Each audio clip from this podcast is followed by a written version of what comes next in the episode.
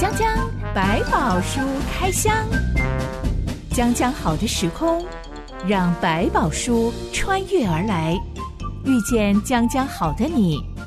欢迎收听江江百宝书开箱。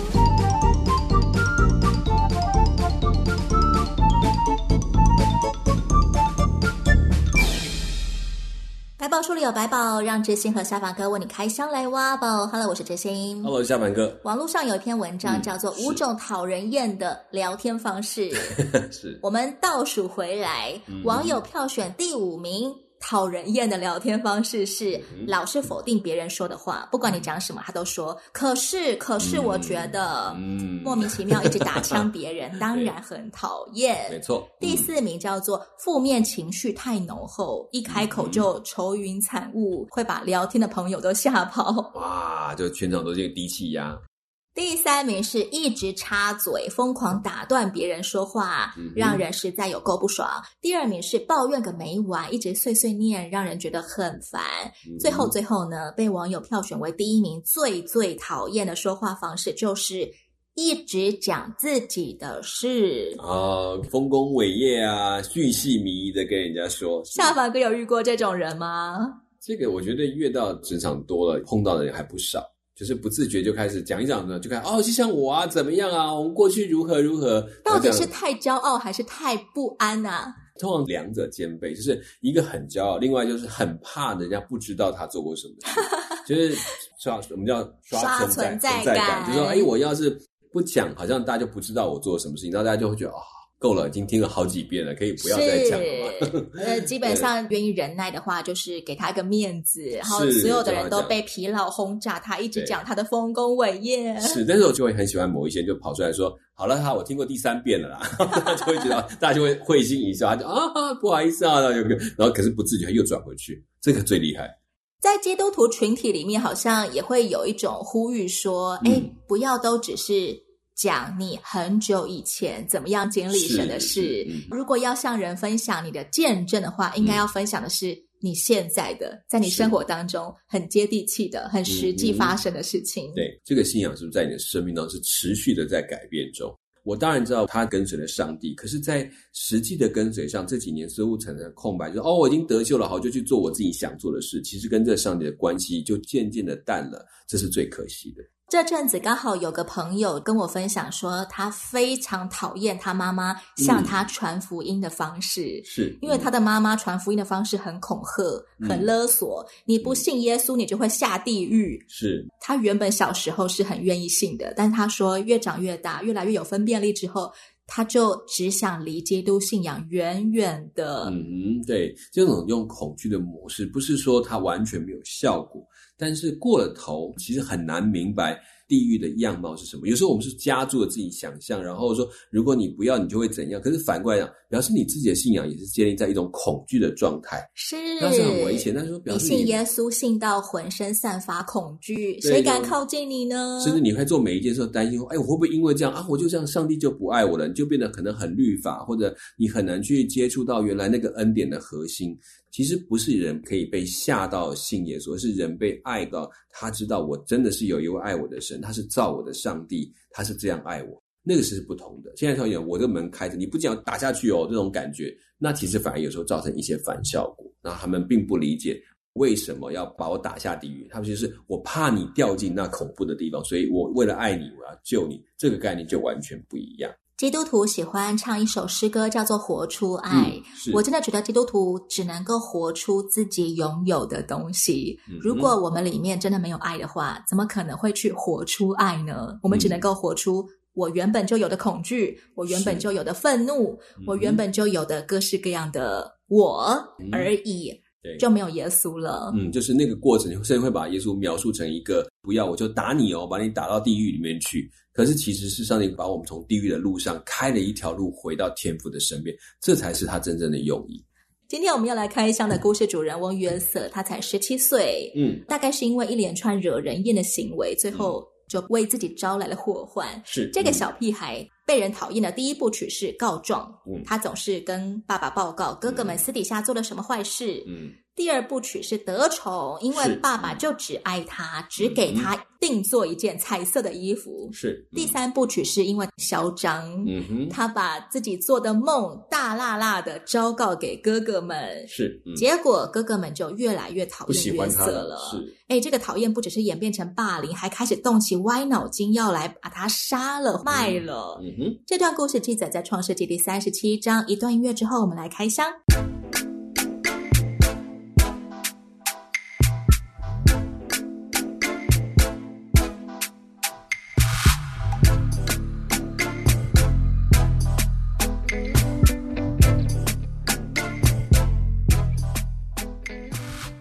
有一天，哥哥们去试剑放羊了。嗯、老爸爸雅各派约瑟去试剑，看看哥哥们好不好，羊群的状况好不好。十七、嗯、岁的约瑟就上路了，可能有点嫩，他半路还迷路，还跟路人打听，才找到哥哥们。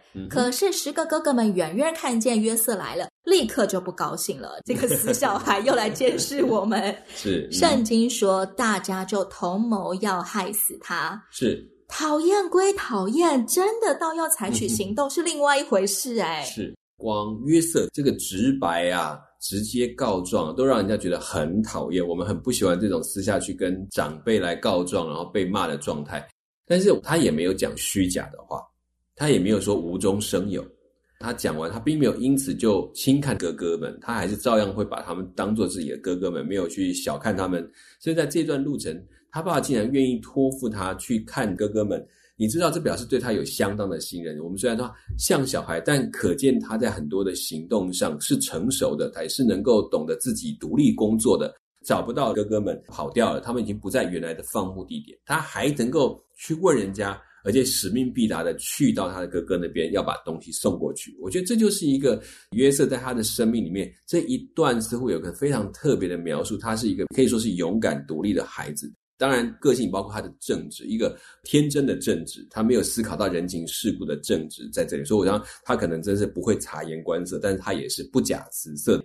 那为什么后来提到说他们居然聚谋要杀死他？想一想，我们一堆人在闲聊，在讲一个人的坏话，越来越同仇敌忾，是越讲原本就只是他很坏，嗯、我们讨厌他，啊、结果就真的变成小恶魔。就生出一个邪恶的计划。对，然后就是说，哦，我们其实你知道，我们再留下他就是祸根，所以呢，就越讲越严重，说我们必须要做一点行动，趁这个机会我们来做吧，然后就变成一个同谋的过程。但是这个聊得很开心，想得很开心，真的要做又是另外一件事情。这个讨厌的碍眼的家伙，最后变成是大家一起要来斩草除根的对象了。是。话说雅各对待约瑟的方式，只给他一件彩衣，还有指派他去监督哥哥们怎么放羊，是是不是有一点暗示大家他是下一任的长子呢？嗯，其实彩衣给的时候就已经很明确有这样的特质，就这样大家来讲就是一个继承的象征了。所以他在去的时候，其实这过程当中有点是代替他父亲去看这些哥哥们，所以不只是他自己要来，是他代表了父亲来看他们，是有权柄的。所以在这个事情上，更让他们生气，说：“好啊，那这家伙要把我们所有的继承要夺走了。”排行老十一的，竟然把前面一到十都干掉了。对，而且那加上里面的拉帮结派，就会变成，本来是分开的几派的人，现在全部结合在一起，先把这个眼中钉除去，是我们第一要件。这就是我们宫斗剧里面描述的情节。对 对对，皇储争夺战，对，哪个皇子看起来好像被皇上看上了？虽然还没有给他名分，但大家就。不约而同的聚集起来，想要干掉这个得宠的皇子。对，联合次要的敌人，打击主要的敌人。这一群哥哥，他们原本可能就只是吃醋而已，吃味而已。嗯哼，慢慢慢慢进化到一个邪恶歹毒的心思。嗯哼，这当中到底是出了什么问题啊？大家一聚在一起，在讲一个人的这种，就很容易掉进这种陷阱，把一个错误或我们认为一个不好，大家因为这种热闹的气氛，就越讲越重。重到一个，他就从像刚刚讲的，是一个小屁孩，突然变成一个十足的大恶魔，一个大恶人。我们如果不采取一点行动，我们就完蛋了。就是自己在想象中跟讨论里面，我们加成了那个重量，所以造成了后来他们不得不做。好像哈，既然我们决定要伤害他，我们就来做吧。其实可能一股热闹要去挖坑要干嘛，都还没想到，如果人真的掉进去是什么状况。这也是一种群众效应嘛？是，好像大家一起集体智商变低，大家都一起冲昏头。就像我们在讲闲话，有时候本来只是讲一两句，怎么突然一群人来，就别人讲的，哇，原来还有这么多可以要骂的事情，原来这个人这么的邪恶。突然其实讲，其实很多是因为为了因应那个现场的气氛，就越讲的越重，甚至只讲那些我们认为怪怪的事情。甚至还没有定论的事情就被下了评价，话题已经开了，对，要再去收回来好难哦。就像车子已经开上高速公路了，嗯、你就只能越开越快，而且还不能够慢下来哦。对，如果你突然在那边可能讲说，哎，不要讲人家的闲话，还可能就变成说，你是不是跟他一伙的、啊？你怎么替他讲话？变成他每个为了加深我跟这一群的认同感，就会讲更重的话。最后十个哥哥他们商议出来的结果是，嗯，来吧，我们把他杀了，丢在一个坑里，嗯、就说有恶兽把他吃了。我们且看他的梦将来怎么样，是不是会成就？我们发现哥哥们好像挺介意约瑟的梦，诶对我们来就是我们可能啊，这是个梦嘛。可是，在他们那个时代里面，梦是代表神域的概念，甚至有预言的特色。所以他可能更紧张，说万一真的成真了呢？这件事情可不能够继续让它扩散效应下去。但这些哥哥们心里面没有耶和华上帝吗？这个家族他们才从事件屠城后的危机当中。全家前往伯特利，迫切的反省自己，向上帝祷告。怎么这会忽然间又想要来做一个不屠城，我们屠杀一个人的事情？嗯，虽然在这件事情上，他们做了一个好放弃那些他们所掠夺的，但是心里面这种的做法，如果我要我要去争取，我要去掠夺的方式的这种想法，在他里面还是有的。所以在这里面，他们讨论完之后，他们觉得要做一个方法，是要改变这个梦的结果，就是既然他可能成为我的威胁。这些梦可能也是来告诉我，我要趁早把这个会变成我威胁的人除掉。他们也相信这梦是从上帝来的，嗯、但他们觉得我必须要来做主，来管控这件事情的结局。嗯、没有错，所以你今天有很多人去询问什么那种讲预言的啊，或者求神问卜，他们想知道的未来，也知道告诉啊，将来会有厄运，做法是什么？现在想办法避开厄运。花钱消灾是对，或者是把一些人赶走。重点仍然是我做主，我要导演我的人生。我要把这个挪开，然后我要想尽办法去诱导这个神明帮我做这件事情。所以这个程度来，他们讲说，那如果我们把这个梦的关键人物抽掉了，这个梦就变空了。这就是预告了我，叫我提前作业。十个哥哥里面，只有大哥吕便一开始就警告大家说，不可以杀约瑟，只要把他丢到枯井里就可以了。嗯，吕便想的是，等会弟弟们走开了，他再把约瑟救出来送回家。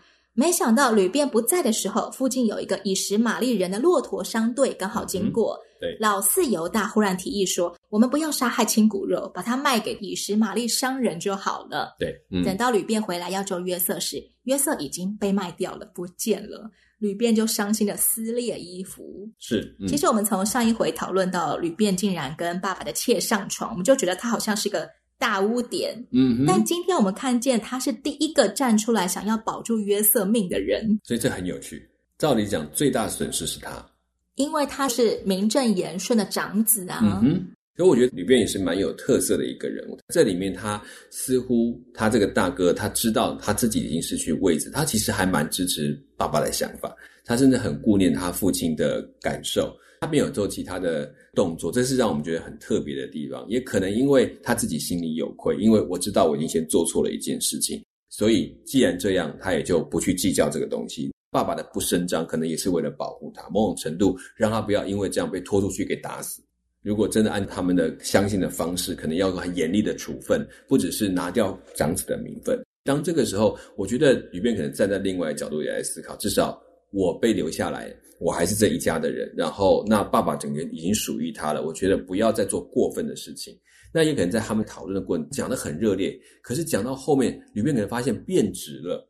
讲讲他也没有办法刹车了，他拦不住大家的心思意念，就是已经是朝要谋杀约瑟的方向去了。是是是，他认为说给他点教训是可以的，但是你这样过了头，可能就不对了，所以就有一点杀害人命。所以他也劝告大家，他终于讲了一句不太一样，是。不可以杀他，因为这是我们的骨肉，是我们至亲，不可以做这些事情。所以他就丢了一句话，他就去做他的事。他也想不要参与了，他也不想着，不然他应该是在现场一起挖坑的，没有他就跑掉了。毕竟吕便是年纪最大的，他可能在自己的家里面都已经当爷爷了。嗯。可能他真的比较没有那么冲动了。嗯，他也会想说这件事情还是要好好想一想，毕竟人命关天。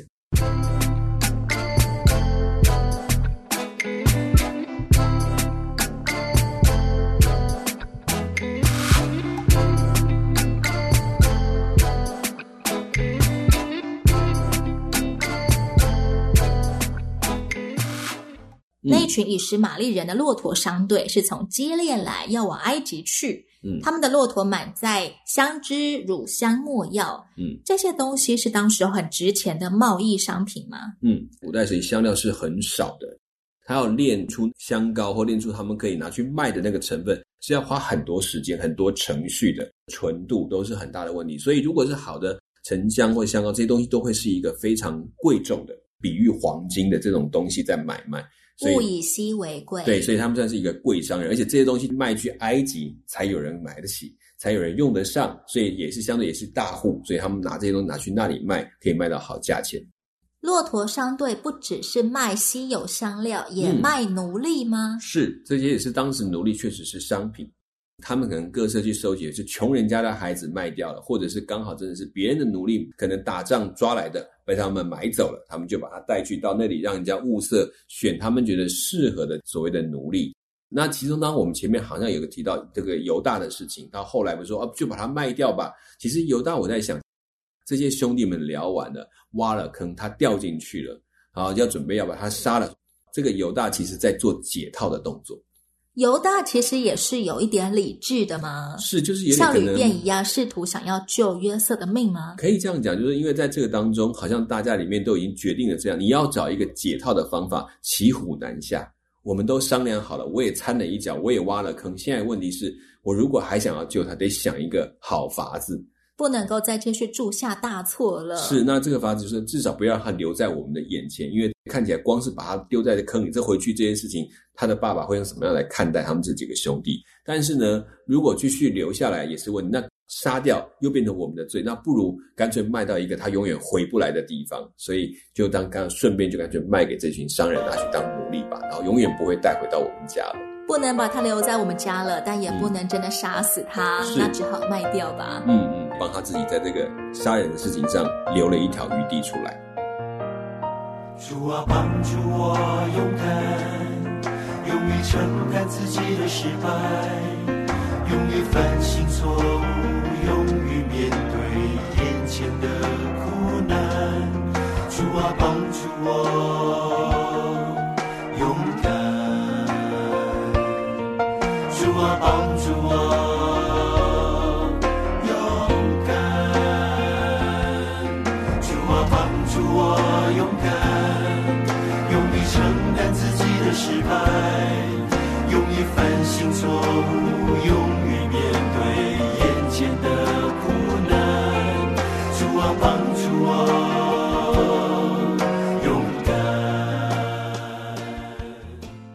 十七岁的约瑟就这么被哥哥卖给商队，被带去埃及了。嗯，由埃及法老王的护卫长波提法买下来。是，嗯、约瑟从此就住在波提法家里。嗯，我觉得这种事情对这么年轻的约瑟来说，应该会是一个很大的创伤吧。我相信是，他心里面大概还是不解为什么我要受到这么多的痛苦，我又没有做错事。但是他似乎在这个事情上就觉得，因为我没有做错事。让他走了另外一条不一样的路。既然没有因为做错事而被折磨，我可不可以继续不要做不对的事情？对他来讲变得很重要。我们的电视剧常常会刻画那些明明没做什么该死的事，但却被残酷的对待的人，嗯，他们会因为这样子的遭遇。从此就黑化了。嗯，自暴自弃。算了，你们都不相信我。当然，并不是每一个人都会黑化，因为主角们、嗯、他们永远都是历经磨难，还会保持善良、保持勇敢。当中的差别是什么？为什么有人真的会黑化呢？嗯，其实我觉得无力的，我再怎么做都不会有人相信我了。但是也有人说。如果我现在真的掉下去，就真的没有人相信我了。我得继续维持，再困难我都要把那个对的事情做出来。所以这两者的心态，在他那个当下的状况可能很重要。所以我们就在想说，那个梦，如果你还记得，我说那个梦可能是给约瑟一个后面一个很重要的浮木，我抓紧它，这件事情是上帝你给我的，那你要成就，我就要努力让自己成为一个仍然在上帝面前持守公平、清洁的人，所以他才会在这么困难环境里面继续。但是还是有很多的怨恨，说我没有做错，为什么这样？可是我不能因为这样就放弃，把自己成为一个上帝所喜悦的样式的那个人，所以他就继续靠着这个梦撑在那个地方。人生遭逢巨变的时候，我们都会想问一个问题：为什么这种事发生在我身上？嗯、身上是，我们想象一下，约瑟他被捆绑起来，嗯、被拖着走，最后被拖到市场上去兜售的时候，喊价的时候，嗯、他的心里面一定也在想：为什么他遇到这种事？嗯、为什么哥哥们这样子对待他？这种时候，他可能也就会想起早先他做的。那两个梦，嗯，那两个奇特的梦，可能曾经他并不觉得这个梦有什么样的意义，嗯、但此时此刻，他只剩下那个梦带给他寄托，嗯、带给他力量了，是让他不至于走歪，变成另外一个人。嗯，这个梦既然上帝你给我，想你就会继续的帮助我，让这个梦按着你的话成就。这就按他的心情在等候。我的遭遇是不好，没错，我现在很悲惨，没错。嗯、但是上帝给我人生的蓝图是好的，是正向的，嗯、是光明的。那么我可以选择不要让自己黑化，对，让自己预备好迎接那一天的来到。没了约瑟，十个哥哥杀了一只公山羊，把血涂在彩衣上。嗯，这件彩衣从此就变成血衣了。是，嗯，哥哥们拿着衣服去跟雅各说：“我们捡了这个，请认一认，是你儿子的外衣，不是。”还你儿子嘞？就是真的是他儿子，这种 话讲得很白，说这好像也是跟我没有关系的，这是你儿子的事。他不用我们弟弟这个称呼，嗯、也不用约瑟来称呼，是而是你儿子。嗯哼，这个人从头到尾都是你的一样。嗯嗯，没有错。所有儿女都起来安慰雅各，但雅各却不肯受安慰。是，嗯，这些儿女会不会看到雅各痛苦成这样，才开始有一点后悔啊？嗯，我觉得其实，在这件事情的过程当中，他们已经慢慢有一种感觉不太对劲，但是又已经做了的事情。有时候我们大家一起哄做一件事情，然后因为做到后来就骑虎难下，不做不行。那做完了又不好，是表示说我到底做错什么？然后就开始那种尴尬的心。可是你心里知道。怪怪的，不对，我刚刚到底在做什么？怎么会做成这种事情？那种压力会慢慢的浮现。其实雅各的哭泣是真的是震撼到他们说，原来我们做的是这么大的一件可怕的事情。那个震动还不足以让他们去痛哭流涕的道歉吗？因为其实是我们卖掉的。这时候他们讲不出来的。如果这时候这个谎言再拆穿，真的是讲不出去。所以又怎么可能自己把自己的兄弟卖掉，自己都讲不出来？所以有一点就。好吧，已经一不做二不休，我们就忍过去吧。等时候过去，反正就是就是走了，这个哀伤就会过去。只是他们看着他的父亲，知道那个失落感比他们想象的还大，说不定也有一些感觉是，哼，早知道吧，还是卖了好。你看，我们根本就不是你的儿子一样，你只爱这个儿子，不爱我们。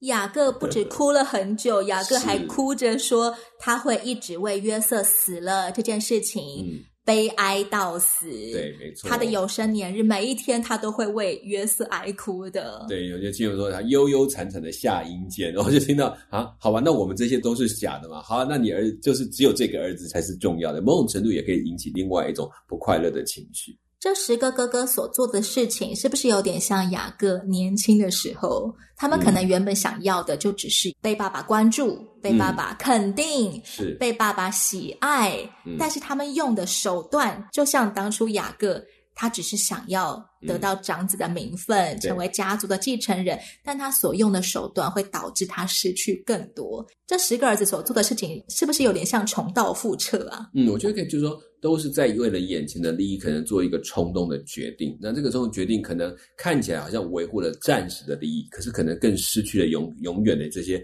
好的关系。比如说雅各跟以扫的关系，也可能包括的是父亲对他的信任，或对他大哥的之间的关系。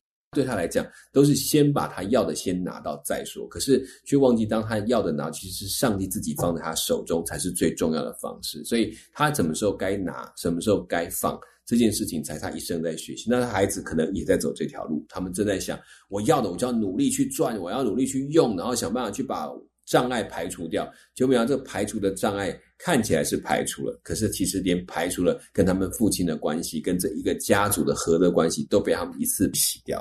这桩八点档事件其实起头就只是哥哥们嫉妒约瑟。是，嗯、我们电视剧很喜欢刻画那些嫉妒心很强啊、胜负欲很重的人。嗯，为了要争宠，为了要得第一，可能就会去伤害或者是杀害那个受宠的人。嗯、是，正、嗯、坐在第一名宝座上的人。例如他可能永远都是第二名，他就去。害那个考第一名的拉肚子，所以这一次考试他就可以得第一了。做一点小手段。更邪恶的，就像今天这样，他们密谋着，真的是要暗杀那个受宠的人。嗯、是所谓的嫉妒这个东西，嗯，每个人都会有。是没错，所以他那个嫉妒起来，你看他想要把他杀了，可是其实只是我没有意识到说。把一个人杀了是多么可怕的后果，所以当他被满满的嫉妒，只要把他除掉，我就可以，只要除掉一切事情就解决的那个想法，只有当他做了除掉这个动作之后，才发现不是诶，我除掉之后，我的良心，我整个人都似乎拿到了第一名，可是我却开始每天过着惴惴不安的心情，每一天都会思考我到底做了什么东西，然后对自己的手段甚至原的良善都开始起了怀疑。有一些负向情绪会让我们。被冲昏头做傻事，没错，因为太愤怒了，我要给妹妹报仇，嗯、结果就失手把所有人都杀了。嗯，因为非常嫉妒弟弟，只有他受宠，嗯、爸爸只喜欢他，一时冲昏头就决定想要把他杀死。嗯，虽然后来被转还了，但仍然是把亲骨肉卖去做奴隶，嗯、这仍然不是一件光彩的事。是，怎么样避免自己因为被负向情绪冲昏头而做出一些？其实这不是我的原意。嗯嗯，所以有时候我们刚刚讲，他们其实那一伙人在一起讨论约瑟的坏处的时候，真的要小心。我们为什么在闲话上要一点节制，或者甚至避开？因为很都要知道，很多的闲话是大家一群人，你讲一句，我讲一句，就把一个小事变成了大事。你本来只是一点点小小的不开心，偶尔被他告状，就哦。被爸爸骂得好讨厌，可是你会想，这这件事情毕竟是我做的。他虽然看起来我们叫告密，他只是把事情实情告诉了父亲，我也只是受到我当得的处罚。这件事情就会把它还原，就是让他还原到这个事情到底有多少是我应该非常讨厌的事情，有多少是真的他是做了坏事，把它理清出来。在被情绪冲昏头的时候，有办法刹车吗？所以我才说不能够在一群人讨论，你要自己去整理。因为你一旦跟一群人讨论那个闲话的时候，你要小心，常常变成是这种火上浇油，就是唯恐了火烧的不够大，每个人都会拼命的加热，连你自己也被那个情绪感染，会讲很多他的坏话，就理所当然讲他就是一肚子坏水，他根本就是个坏胚子，这样子坏到极点了。但是在做之前，你先停下来，躲到一边，你安想他到底哪些坏事，你就会比较。其实没有到这么坏，他就他他讨厌的一点就爱告状，哎，没有其他的，他也没有偷我的、抢我的，甚至从来也没有贪取我的东西，他只是一个比较不懂得这个要转还，或者先告诉我嘛，再去告诉爸爸，这样不是比较好？这种的角度他可能还没有学会，但是实际上来讲，他真的没有我们加在一起讲的那么严重的时候，甚至在这些闲话当中，大家不小心成了一个决议，来，我们要怎么处理他？你变得骑虎难下，不参与都不行了。那才是最危险的事情。聪明的人不只要懂得察言观色，还要对自己有一定的警觉力。嗯，要能够意识到我现在的情绪跟我刚刚加入这个话题之前，好像有一种急速升高的趋势哦。是，我需要让自己冷静一下，我需要退出人群一下，好好的让脑袋清醒清醒，到底什么才是我想要的？我所采取的行动才不会被情绪干扰，嗯、以至于我变成跟人群一样，好像跟风随大流，然后我就变成一个傻子，做出让我自己都会后悔的事情。对，就到时候骑虎难下，你不做还被认为你不合群，哇，那时候真的自己心里又后悔，可是又不知道怎么抽身。下一回的江江百宝书开箱，嗯、我们要来开箱约瑟在埃及过得如何的故事喽，看看约瑟如何从天之骄子沦为奴隶管家。欢迎你到原版上跟我们分享，你有没有被人出卖过的经验？我是追星，我是夏凡哥，我们下一回空中再会喽。OK，拜拜。拜拜。